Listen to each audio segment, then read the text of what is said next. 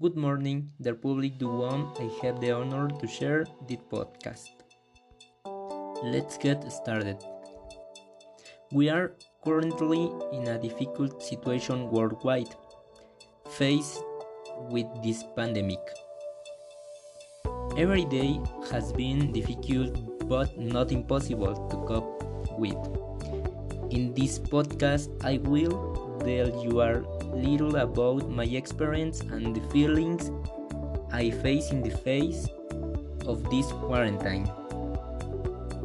Many of you I know that you arrive or have felt the same, but it is normal.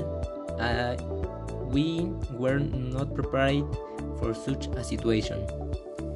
We have experienced a mixture of feelings among the sadness, anger, despair, intrigue, among others.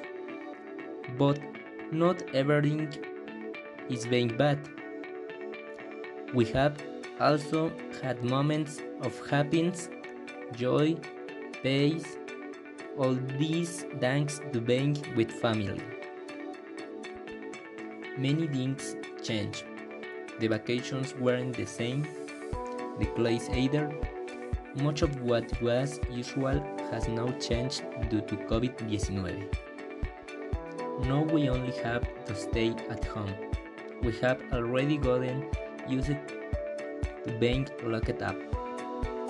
Not going out if it is not necessary. Then the most difficult things is already over.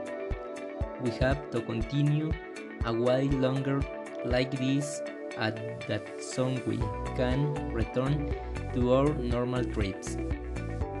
No, it will be soon. But I know I won't take long either. I hope that you at home are well, healthy, and happy. I hope that this will raise awareness about everyone and that we really follow the protection and health instruction for our God and that of others. I hope at some point I can share with you another podcast on a topic of interest. Until next time.